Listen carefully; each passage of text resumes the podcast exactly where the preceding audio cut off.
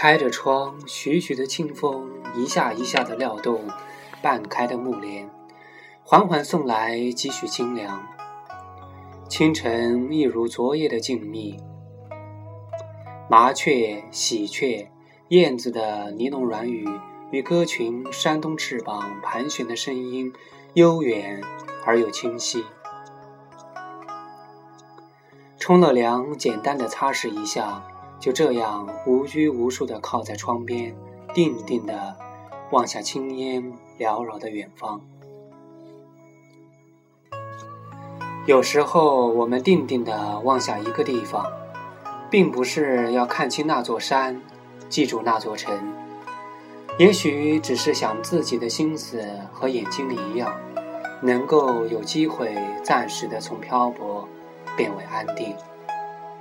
忙碌里需要一会儿这样的时光，没有任何遮挡，也无需任何伪装，身和心彻底的放空，仿佛电脑卸载系统之后再重装，轻松的微笑着去追逐朝阳。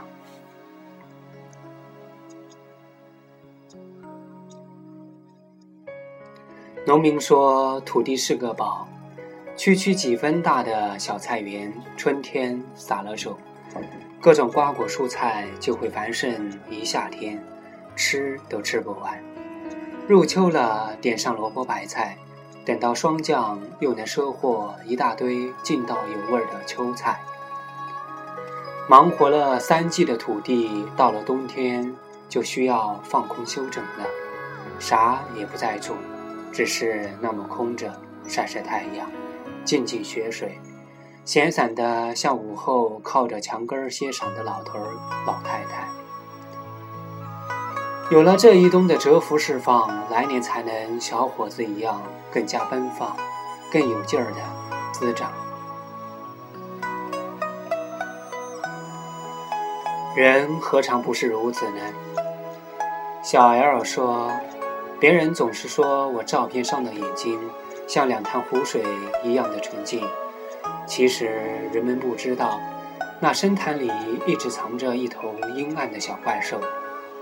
我们每个人都是一栋无法复制风格别独特的别墅，有着宽敞明亮的客厅卧房，有着修葺整齐漂亮的林荫花房。也一样有储物间和终日不能见到阳光的地下室，那里堆砌了很多的记忆，也收藏着许多无法示众的收藏。当它们越积越多，就会挤压的我们自己都无法安寝。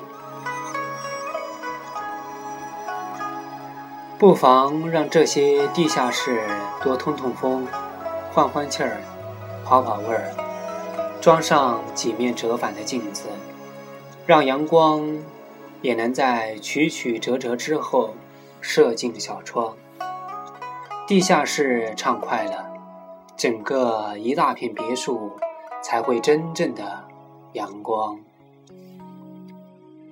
那个蛰伏在地下室的小怪兽，就让它出来溜达溜达，不能见别人。那就跟最信任的人一起放养吧。